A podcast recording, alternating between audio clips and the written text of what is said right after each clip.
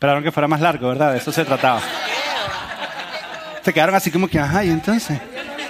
¿Y los regalitos? Precisamente eso era lo que queríamos. La semana, eh, prácticamente ya cuando se acaba Acción de Gracia, cuando terminamos la fiesta de Acción de Gracia, enseguida empieza ya la Navidad. Yo soy venezolano y en Venezuela la Navidad empieza como el 15 de diciembre, por ahí, más o menos cuando te sueltan del colegio. Aquí te sueltan del colegio mucho más tarde, ya te sueltan por ahí el 15. Más si tu mamá es la rectora o la directora, tú sales por ahí el 11, el 10. Pero aquí empieza desde octubre la Navidad, es supuestamente extraño. Son como dos meses de Navidad que uno tiene acá con las decoraciones y con todo. Pero básicamente empieza después de Acción de Gracia. Y para nosotros la Navidad aquí en Iglesia Oral es, una- es un tiempo muy, muy importante. Es tan importante que este año hemos diseñado una serie, la cual no empieza hoy, empieza la semana que viene. Hoy como es un preparativo hacia la serie que comenzamos la semana que viene.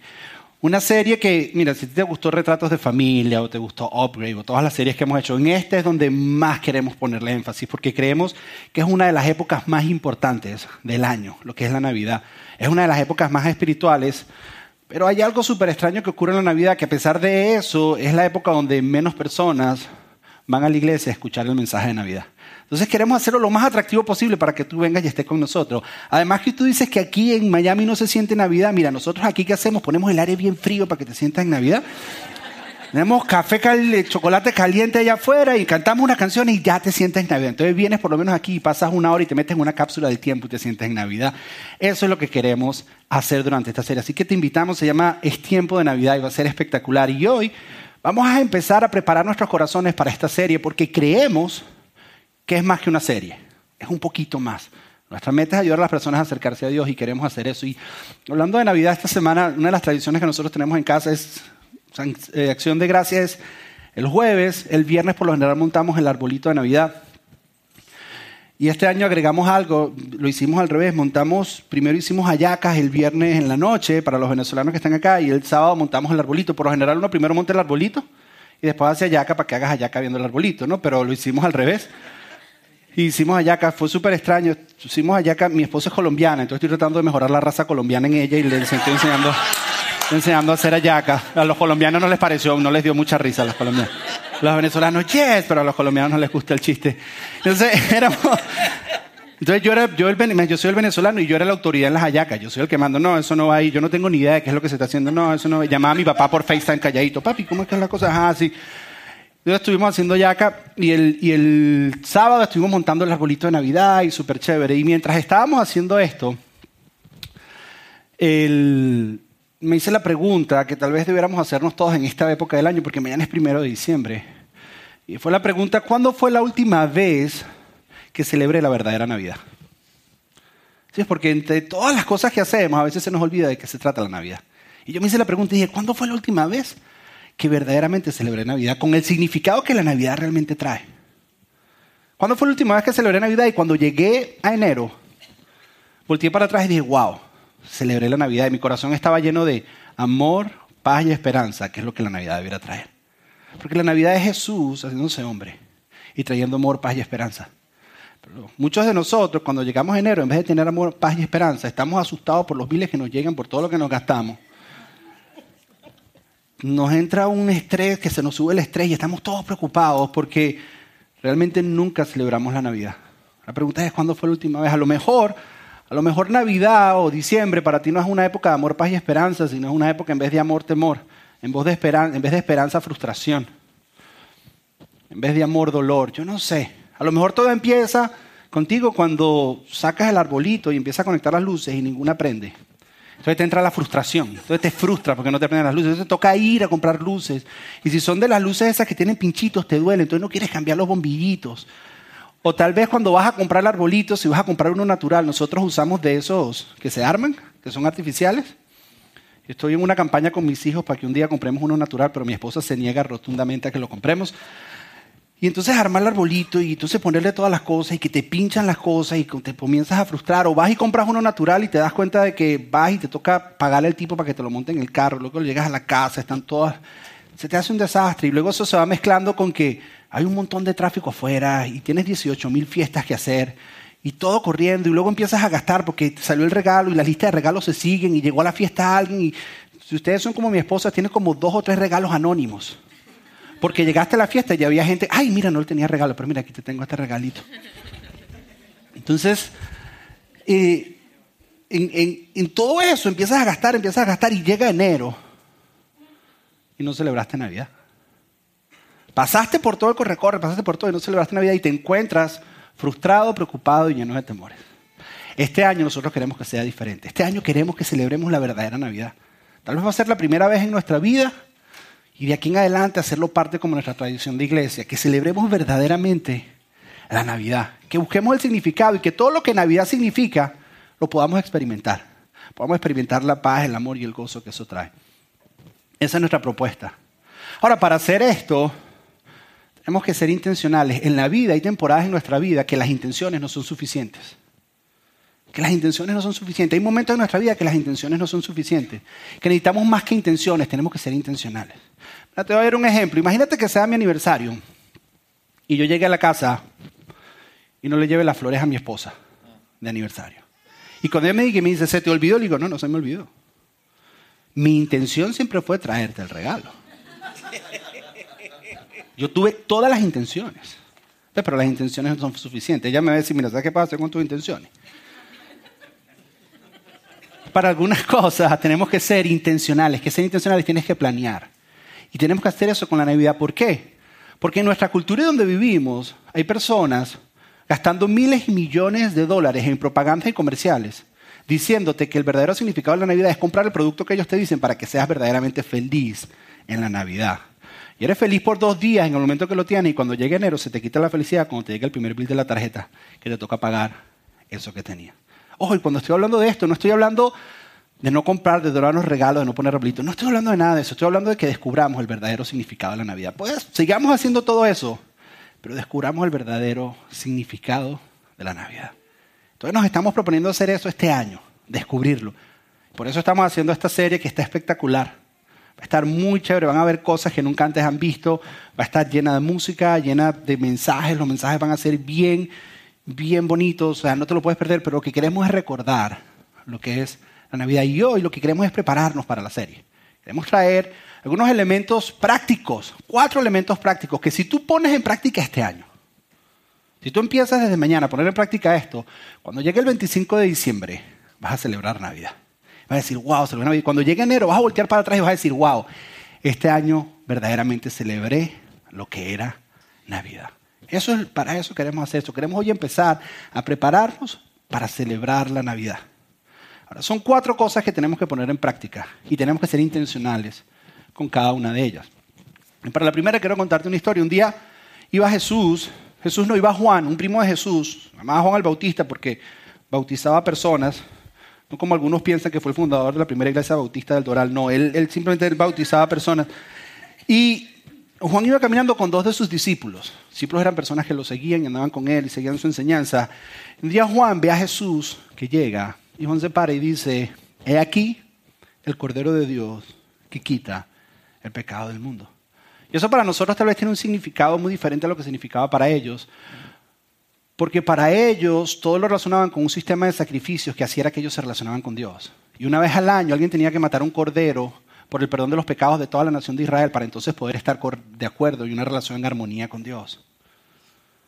Y Juan está diciendo, este va a dar la vida por todos nosotros y va a arreglar nuestra relación Dios. Y en ese momento los discípulos que están con Juan se asombran y dicen, wow Juan, ese es del cual tú vienes hablándonos hace mucho tiempo. Y Jesús les dice, sí. Juan les dice, sí, ese es. Y en ese momento dejan de seguir a Juan y comienzan a seguir a Jesús. Mientras Jesús está caminando, él siente una mirada en su cuello. ¿Alguna vez sentido que alguien está mirando y volteas y alguien te está mirando? Bueno, eso es lo que siente Jesús. Dos personas mirando. Siente un par de stalkers detrás de él. Lo están persiguiendo. Y Jesús entonces les dice lo siguiente. Juan capítulo 1, versículo 38. Dice, cuando los dos discípulos de Juan lo oyeron, oyeron lo que Juan dijo, siguieron a Jesús. Jesús miró a su alrededor y vio que ellos lo seguían. ¿Qué quieren? Les preguntó. Su hijo caminando se voltea y les dice, ¿qué quieren? Y a mí me encanta cuando Jesús hace este tipo de preguntas. Hubo otro momento donde Jesús estaba en una piscina, donde la piscina estaba alrededor, estaba llena de personas enfermas, porque se creía que una vez al año el Espíritu de Dios bajaba y removía las aguas de la piscina y el primer enfermo que se tirara en la piscina era sano. Entonces estaban todo este montón de personas enfermas alrededor esperando que la piscina se moviera para que entonces la primera persona llegara y ser sana. Si caían dos, tres, caían un montón, pero solo el primero se sanaba. Y Jesús se encuentra uno que por su condición era imposible que fuera el primero. Y Jesús lo mira y le dice, ¿quieres ser sano? Le dice, ¿qué quieres? Este tipo de pregunta, lo que Jesús está tratando de descubrir es nuestro deseo más profundo en nuestra humanidad. Eso es lo que Jesús está tratando de llegar. ¿Qué es lo que realmente quieres? Tratando de llegar a lo más profundo de nuestro deseo en nuestra humanidad. ¿Qué es lo que realmente quieres? Y yo creo que cuando comenzamos a ser intencionales acerca de la Navidad, tenemos que comenzar con esa pregunta. ¿Qué es lo que realmente queremos en esta Navidad? ¿Qué es lo que realmente queremos en esta Navidad? ¿Por qué? Porque responder a esta pregunta nos trae claridad. Si tú como familia se reúnen y dicen, ok, ¿qué queremos hacer de esta Navidad? Eso va a traer claridad. Y cuando trae claridad, trae unidad, y cuando trae unidad, trae alegría, porque todos están caminando hacia un mismo propósito. Sobre todo si son de culturas diferentes. A lo mejor lo que significa Navidad para ti es completamente lo que, diferente a lo que significa Navidad para tu pareja. Y sentarse y decir, ok, ¿qué queremos en esta Navidad? Y lo que nosotros queremos proponer como iglesia adoral es que cuando respondas a esa pregunta, que respondas, ¿qué quiero para esta Navidad? Quiero que Jesús sea el centro de la Navidad. Que tú te sientes como familia y digas, ¿sabes qué esta Navidad? Vamos a volver a la esencia de la Navidad y que Jesús sea el centro de la Navidad. Y si logramos eso, eso nos va a traer claridad y nos va a traer unidad. Pero si no logramos eso, o sea, si no logramos conseguir esa claridad, vamos a estar divididos como familia y nunca vamos a celebrar Navidad. Entonces, hacer a Jesús el centro. Y si vas a hacer a Jesús el centro de tu Navidad, entonces tienes que hacerte unas preguntas un poco más profundas. Y decir, ok, ¿cómo entonces, si Jesús es el centro de Navidad, cómo puedo hacer a Jesús el centro de mi calendario en esta Navidad?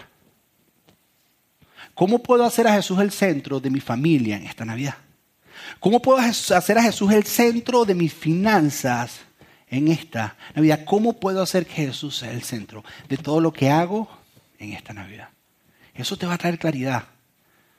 Si se sientan como familia, lo primero práctico que tienen que hacer es sentarse como familia y decir, ok, espérate, espérate. ¿Qué queremos en esta Navidad? Porque eso va a llegar a nuestra necesidad más profunda en la humanidad. Es decir, ¿sabes qué? Queremos que brille Jesús en esta Navidad. Que al final de la Navidad experimentemos lo que era la verdadera Navidad. El amor, la paz y el gozo y la alegría que trajo la venida de Dios hecho hombre en medio nuestro. Si logras hacer eso, ya con definir esa claridad, vas a empezar a experimentar lo que es la verdadera Navidad. Ahora, lo segundo, para experimentar lo que es la verdadera Navidad, lo sacamos de un versículo que es uno de los versículos más famosos y más citados. Mujer que compras en Forever 21, es ese que está en la bolsa de Forever 21, que nunca has querido ver de qué se trata y por qué está ahí. Y es Juan 3:16 que dice lo siguiente, dice, pues Dios amó tanto al mundo que dio a su único hijo. La manera en que yo lo veo es que Dios el Padre vio a la humanidad y la vio en necesidad. Y cuando vio la necesidad de la humanidad, dio lo que mejor tenía para llenar esa necesidad. Navidad se trata de Dios llenando nuestra necesidad. Nuestra necesidad de un Salvador, nuestra necesidad de amor, nuestra necesidad de una relación con Él. Eso significa Navidad. Esa es la verdadera Navidad. Dios siendo generosamente radical, siendo radical en su generosidad, dio lo mejor que tenía. Se dio a sí mismo en Navidad, en la primera Navidad que se celebró. ¿Cómo se aplica esto a nosotros? ¿Qué tal si como familia, estoy hablando si como familia, buscamos personas a nuestro alrededor que estén en necesidad en esta Navidad? Personas a nuestro alrededor que estén en necesidad. Y que tal vez nosotros tengamos algo que les podamos dar. Personas en nuestras familias, en nuestros trabajos, nuestros vecinos. Alguien que esté en necesidad. Y vamos y le damos a esa persona. Interrumpimos su necesidad de la misma manera que Dios ha interrumpido nuestra necesidad. y hacemos que ellos celebren por primera vez Navidad, mientras nosotros también celebramos por primera vez Navidad. Porque cuando hacemos eso, estamos siendo un eco de la historia de la Navidad, porque la historia de la Navidad es Jesús viendo nuestra necesidad y llenándola.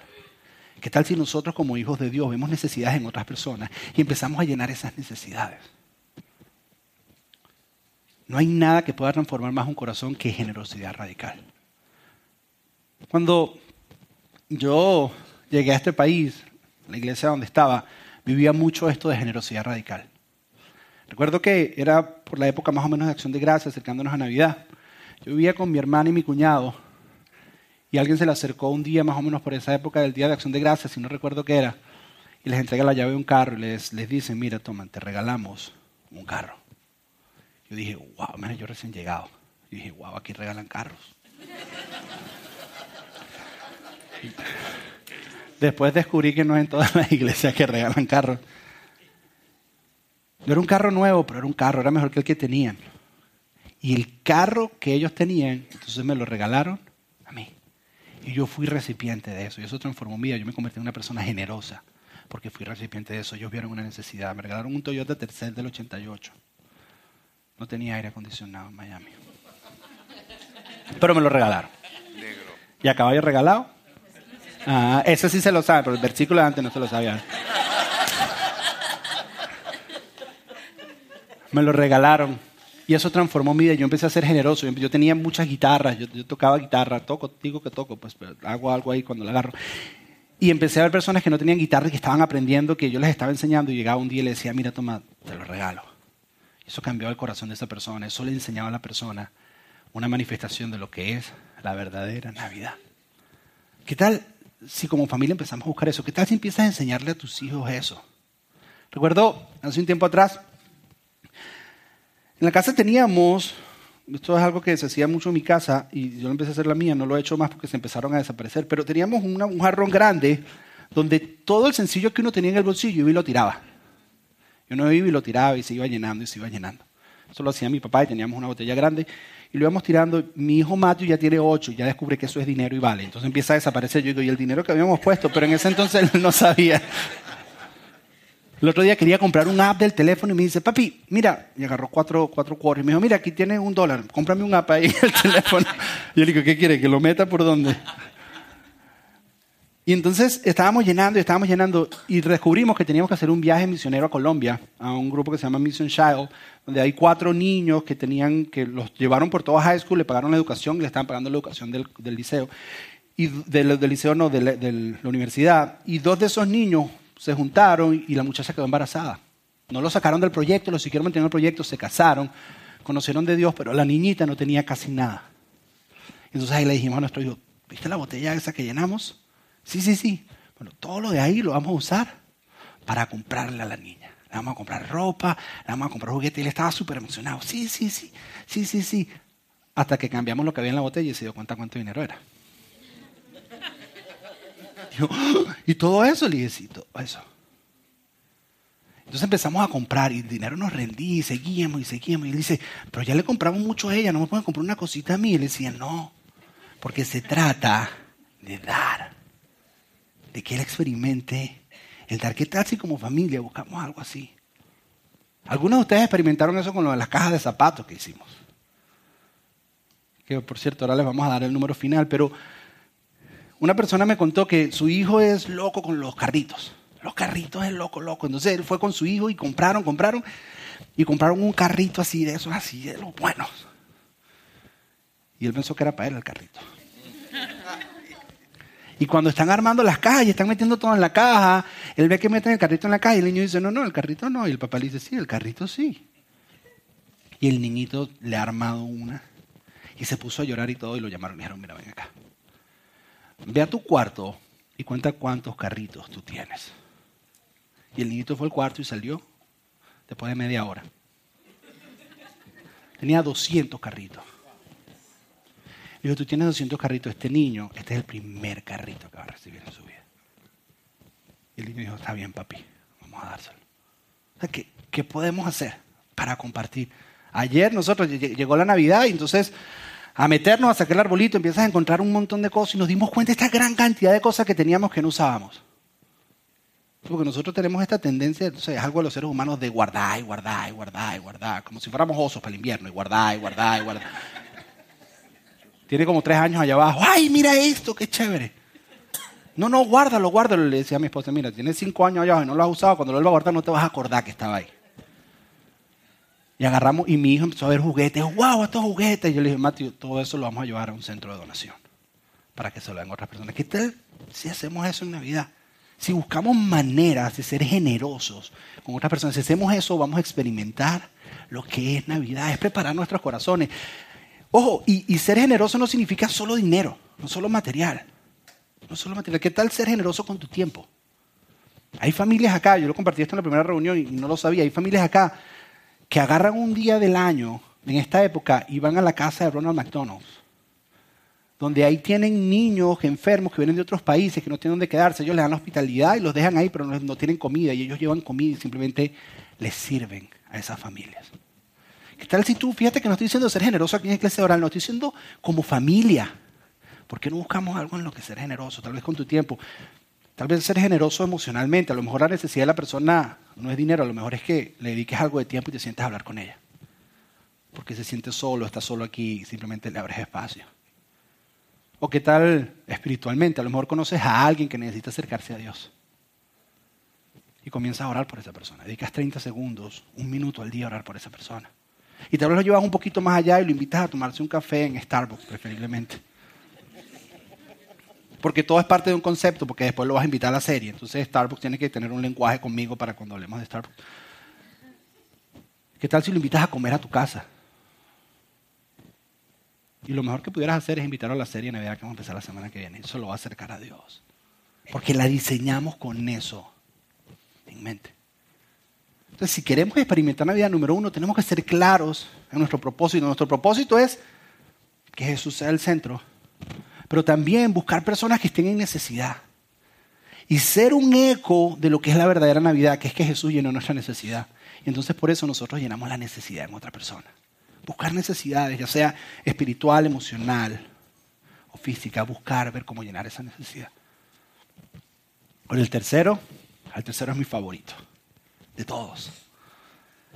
Y viene de este versículo, Juan, capítulo 1, versículo 14, dice, entonces la palabra, refiriéndose a Jesús, se hizo hombre, en el original dice se hizo carne, se hizo uno de nosotros, y vino y vivió, vino a vivir entre nosotros. La palabra es Jesús, pero para el pueblo de Israel la palabra significa los primeros cinco libros de la Biblia, y eso lo hemos visto anteriormente. Y Jesús vino y vivió esos cinco libros. No fueron solo palabras, sino fueron ejemplos de cómo vivir y cómo vivir en armonía con Dios. Pero esta, esto lo que significa de que se hizo hombre, se hizo carne, es un término teológico que nosotros no usamos aquí porque hemos entendido que los términos teológicos tienden a confundir a las personas más que acercarlas a Dios. Pero el término es encarnación que significa que Dios se hizo uno de nosotros y habitó y estuvo presente en medio de nosotros. Jesús se hizo presente y habitó en medio de nosotros.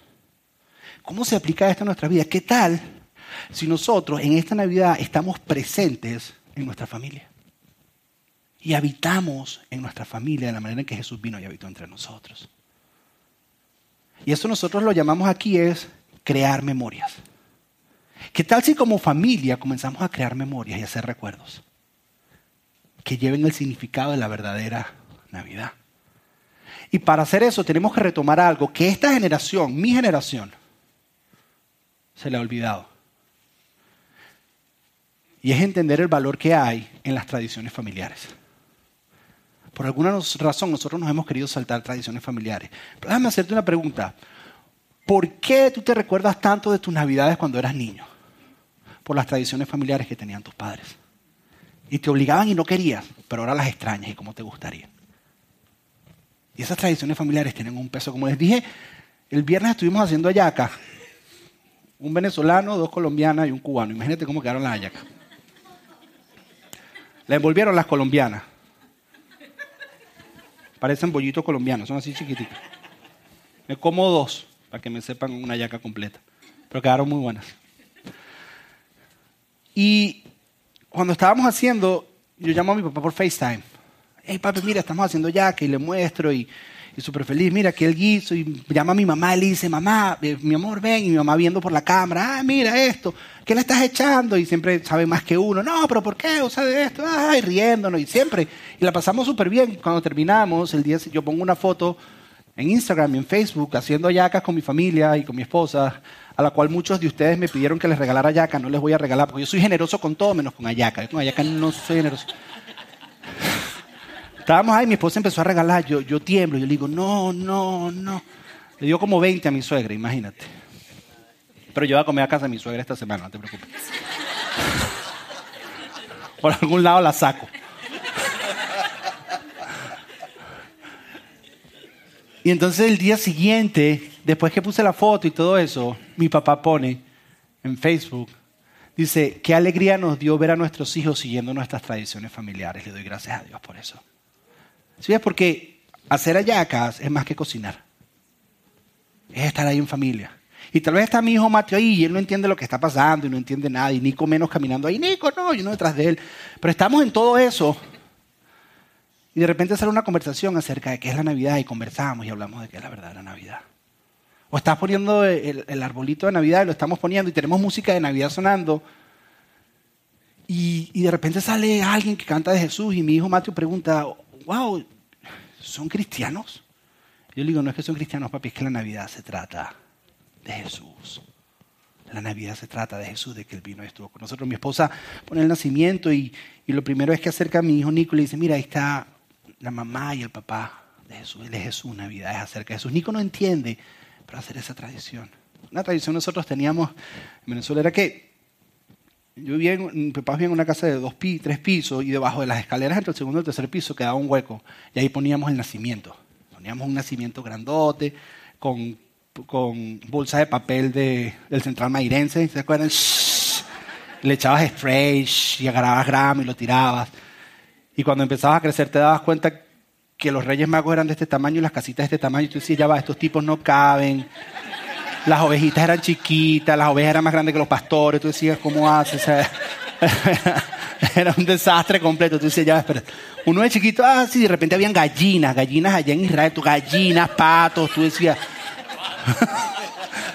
¿será que un juego de un farm de un niño lo agarró? Y, ah, mire, esto queda bien. Y, y está todo eso ahí en la Navidad.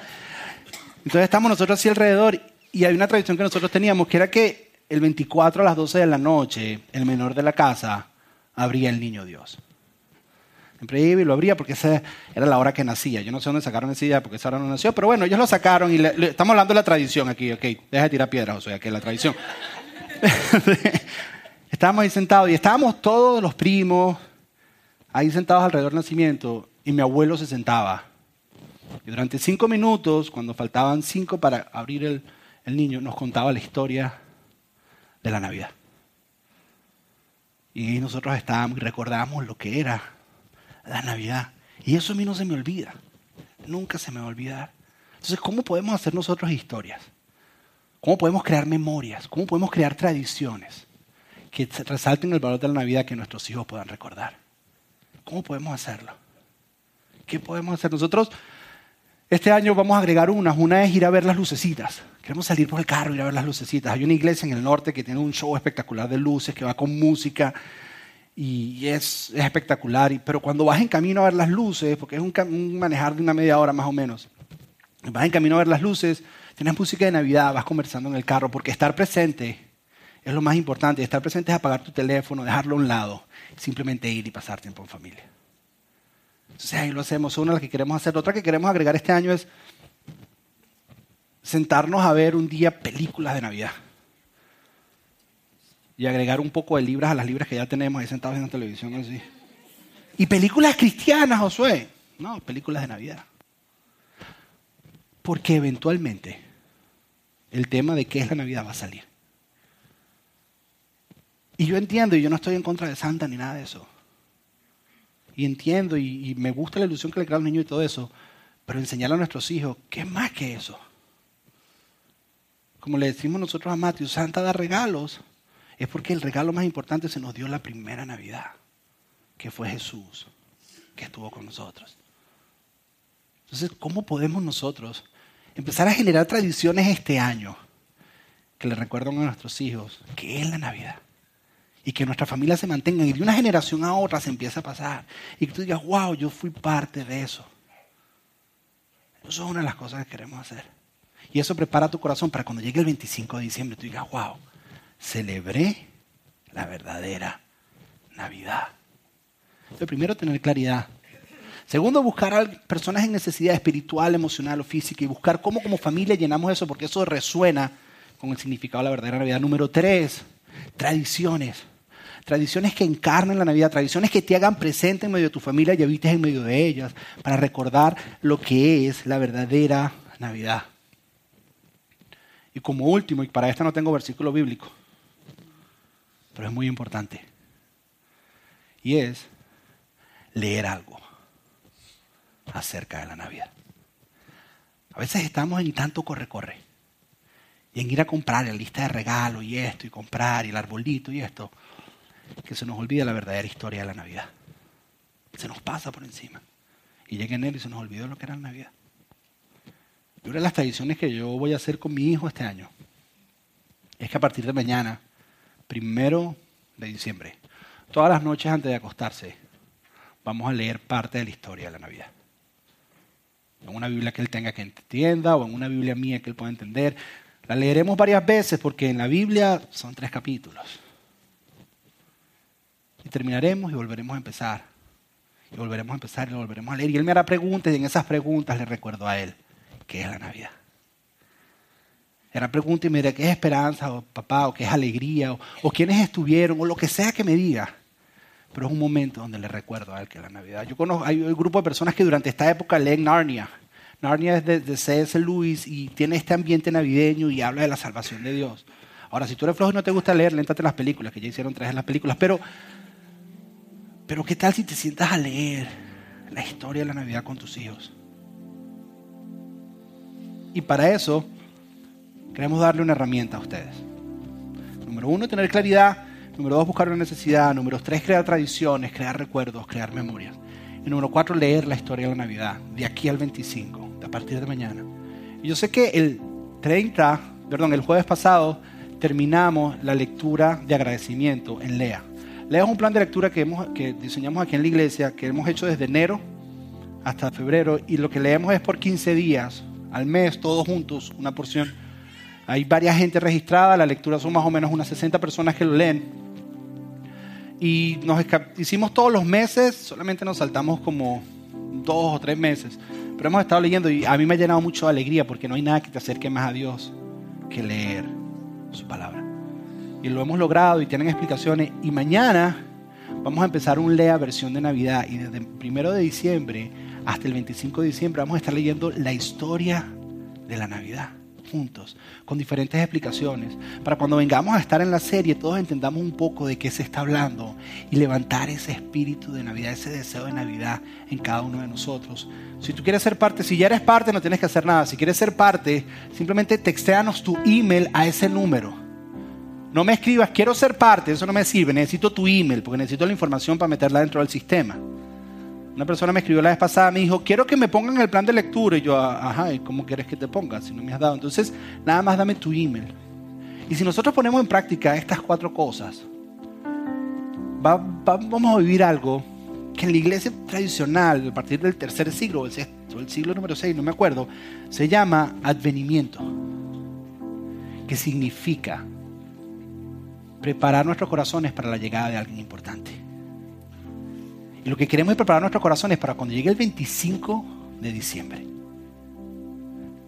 nosotros celebremos la verdadera Navidad y entendamos de qué significa. Ojo, yo aquí no te he dicho, mira, sigamos poniendo nuestros arbolitos, sigue cantando guaco, gran coquibacoa, lo que canten en tu tierra, lo que sea. Pero van a haber momentos en que vas a poder recordar lo que es la Navidad y mientras estés leyendo no se te va a olvidar qué es la verdadera Navidad. Y la vamos a celebrar porque la verdad, verdadera Navidad que queremos es que brille Jesús. Eso es lo que anhelamos y deseamos. Anhelamos que Jesús brille el 25. Cierra tus ojos ahí por un segundo nada más. Y escucha esto que vamos a cantar. Que Jesús Iré aquí, que brille su nombre, que brille su gloria, que Jesús brille.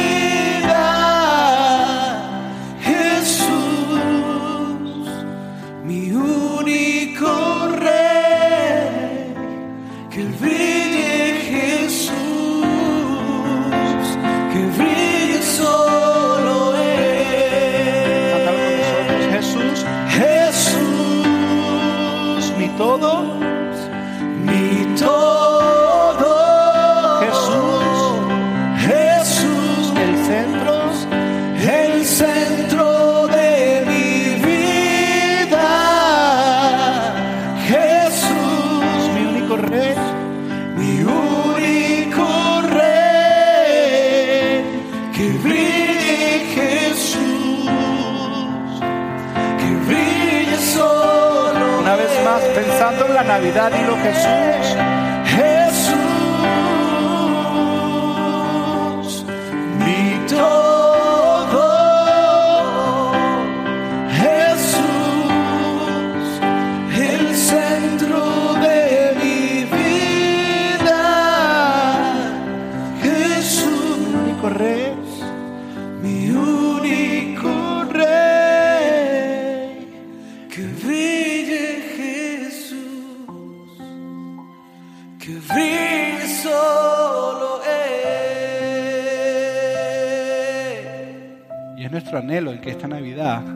quien brille sea Jesús. Eso es lo que queremos. Que en tu corazón brille Jesús. Y que cuando llegues a enero, veas para atrás y digas, wow, este año celebré Navidad. Este año pude ver cómo Dios me usó para llegar a personas que estaban necesitadas. Y en medio de eso Jesús estaba presente. Este año pude crear tradiciones con mi familia que recordamos la Navidad y en medio de eso Jesús estaba presente. Este año mientras estuve estudiando o estuvimos leyendo la historia de Navidad, pude entender cosas que antes no veía de su amor, de su paz y su misericordia. Y cuando llegue enero vas a sentir ese amor, esa paz, esa alegría. Eso es lo que queremos. Y es por eso que hemos hecho el día de hoy es Christmas Prep, es prepararnos para Navidad. Empezamos mañana con esta lectura. Pero parte de esa tradición, que a lo mejor tienes que eres- crear una nueva tradición, te propongo una. Porque en vez de esquipearte las venidas a la iglesia, ¿por qué no vienes a la iglesia? Y vienes aquí a la serie, que es especial para que recordemos que es Navidad.